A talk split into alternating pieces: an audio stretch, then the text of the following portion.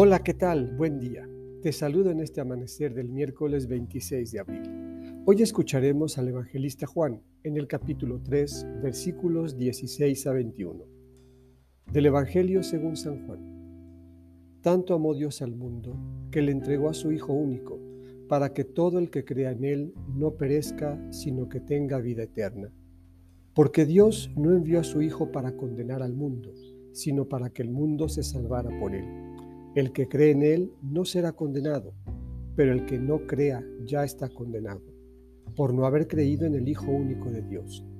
La causa de la condenación es esta. Habiendo venido la luz al mundo, los hombres prefirieron las tinieblas a la luz, porque sus obras eran malas. Todo aquel que hace el mal aborrece la luz y no se acerca a ella, para que sus obras no se descubran. En cambio, el que obra el bien conforme a la verdad se acerca a la luz, para que se vea que sus obras están hechas según Dios. Esta es palabra del Señor. Meditemos. ¿Preferimos las tinieblas? Hay luz para mirar el camino, encontrar lo perdido, leer un libro, disfrutar un amanecer, conocer la verdad. En la oscuridad todo se pierde.